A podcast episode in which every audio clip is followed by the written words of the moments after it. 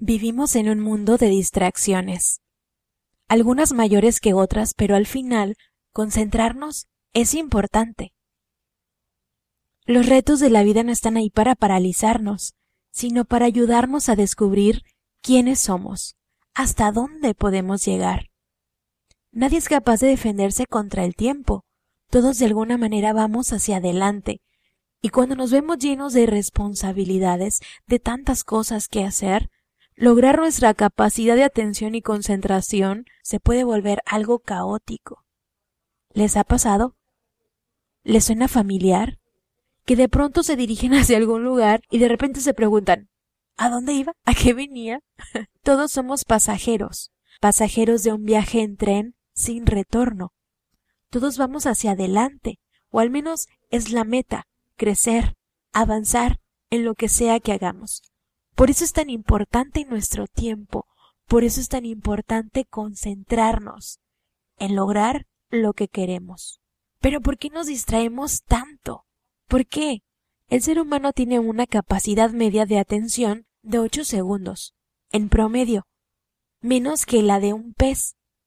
Hay muchos estudios que muestran que esos ocho segundos han ido disminuyendo debido a todo el rollo digital, a todo el boom tecnológico los celulares en la mano, los videojuegos, etc. El hecho es que el cerebro nos hace buscar nuevos estímulos y el aumento de responsabilidades pues no ayuda. Creo que antes era muy claro lo que el ser humano perseguía sobrevivir. Es decir, la preocupación no iba más allá de sus necesidades básicas. Ahora vivimos sumergidos entre las pantallas y los artefactos digitales, mostrarnos ante el mundo como seres capaces, pero sin tecnología ¿Realmente podríamos? Sí es posible entrenar nuestra concentración. No importa en qué te desarrolles, la supervivencia siempre ha dependido de poder concentrarse en lo que es importante y prioritario. Esa habilidad no ha cambiado, no ha desaparecido, solo se ha movido de contexto. Es muy frecuente tener problemas para concentrarnos, sobre todo en el trabajo y siempre se refleja en el rendimiento o la falta de resultados. Ser incapaces de mantener el foco, caer constantemente en lo que nos distrae, se puede volver hasta molesto. Por eso incluso en las relaciones amorosas, el ser tan intensos, por así decirlo de alguna manera, tiende a alejar a la otra persona. Porque no le damos espacio. Lo mismo pasa con la mente. Distraernos demasiado hará que cometamos más errores, hará que tardemos más en terminar con nuestros compromisos y a la larga, si no corregimos y controlamos, puede perjudicarnos bastante. La realidad es que por más que nos empeñemos, no estamos diseñados para hacer multitareas. Vamos de una cosa a otra cosa rápidamente y nos saturamos y agotamos la mente. Todo se vuelve tenso y ahí entra la ansiedad, la necesidad de distraernos, un gran círculo vicioso.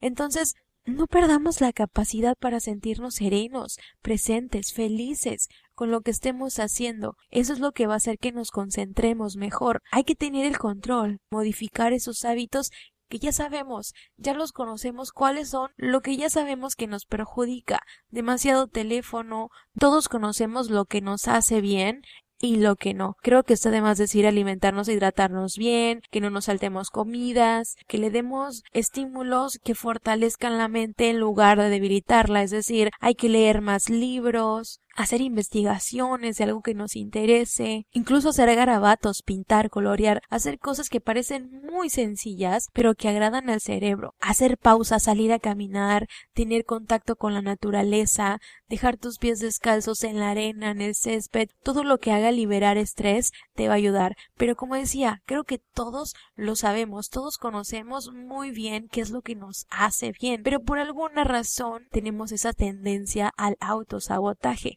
Entonces, hay que estar atentos, hay que ir descubriendo en qué momento caemos más en distracción.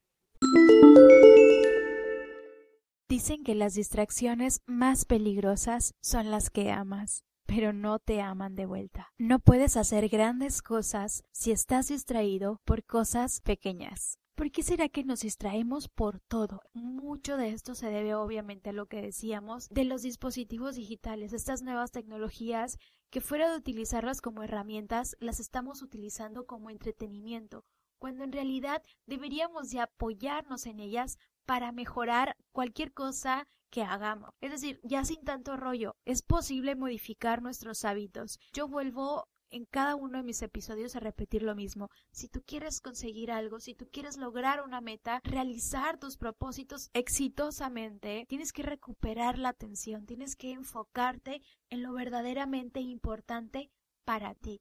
¿Qué es lo que quieres lograr? Si ya tienes una meta, lo que sigue es entrenar tu concentración, tu capacidad, serenar el pensamiento en situaciones estresantes para que aprendas a relajarte sin necesidad de recurrir a cada instante al teléfono. Pareciera que todo es trillado y que nos bombardean una y otra vez con la misma información, pero la realidad es que son únicamente tres cosas las que necesitas. Comenzar a cuidarte, tu cuerpo y tu mente te lo van a agradecer. Si ya te estás cuidando, no importa si se trata de estudio, trabajo o diversión, hay que enfocarnos en una tarea específica. Sí, la primera, cuidarte física y emocionalmente. La segunda, ser constante, disciplinado. Y la tercera, y la tercera va hacia las recompensas.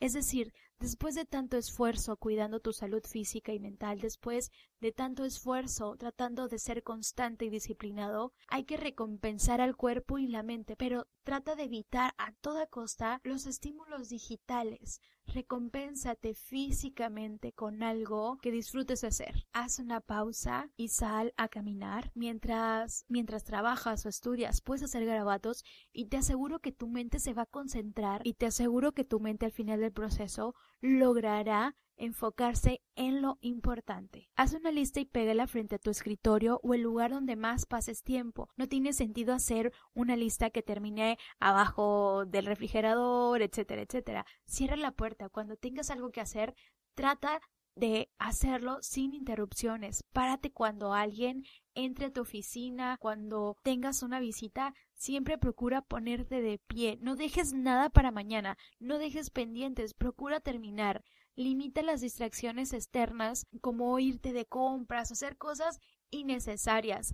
Despeja tu escritorio, haz un paso a la vez, solo hazlo, aprende cuáles son tus mejores horas, evita las multitareas que te mencionaba. Con las mujeres es muy común que, que, se diga que podemos hacer muchísimas cosas a la vez, que la mamá mientras está cuidando al niño está haciendo comida, respondiendo el teléfono, lavando, planchando, limpiando. Por eso ser mamá es agotador, porque no estamos diseñados, ni hombres ni mujeres, para hacer multitareas. Creo que de alguna manera resulta evidente que alguien que es mamá, pues haga muchas cosas a la vez. Quizá pareciera por necesidad, pero en realidad es una falta de organización, una falta de planificación y no tener el apoyo de terceros, es decir, que le dejen todo el trabajo a la mamá en casa, que le dejen todo el trabajo a la señora, a la chica, en lugar de que el papá apoye, los hermanos, etcétera. No voy a ahondar en este tema, es muy sencillo, no estamos diseñados para hacer multitareas. Hay que reconocer la necesidad que tenemos de evitar el sufrimiento, de evitar el cansancio y aumentar el placer. Por eso es que nos entretenemos tan fácilmente con el teléfono, porque estamos evadiendo una responsabilidad. Hay que construirnos, construye fuerza de voluntad, construye más disciplina, ser constante, trata tu mente como a un músculo, ejercítala todos los días. El teléfono, por enésima vez, no nos va a ayudar. Lo que sí te va a ayudar es un libro, salir a caminar. No se ocupa ser un gran ingeniero, un gran doctor para darse cuenta que cuidar la mente y el cuerpo no es tan complicado como parece. Solo hay que levantarse e intentarlo. En otras palabras, si quieres lograr tu propósito, aléjate del teléfono y enfócate más en el hacer día a día lo que tanto deseas. Hola a todos, yo soy Paola Bojorques, espero que se encuentren bien y que les haya gustado este séptimo episodio. Los espero en el octavo. No olviden suscribirse a mi canal de YouTube y seguirme en todas las plataformas digitales de música y también de podcast. Nos vemos en el siguiente.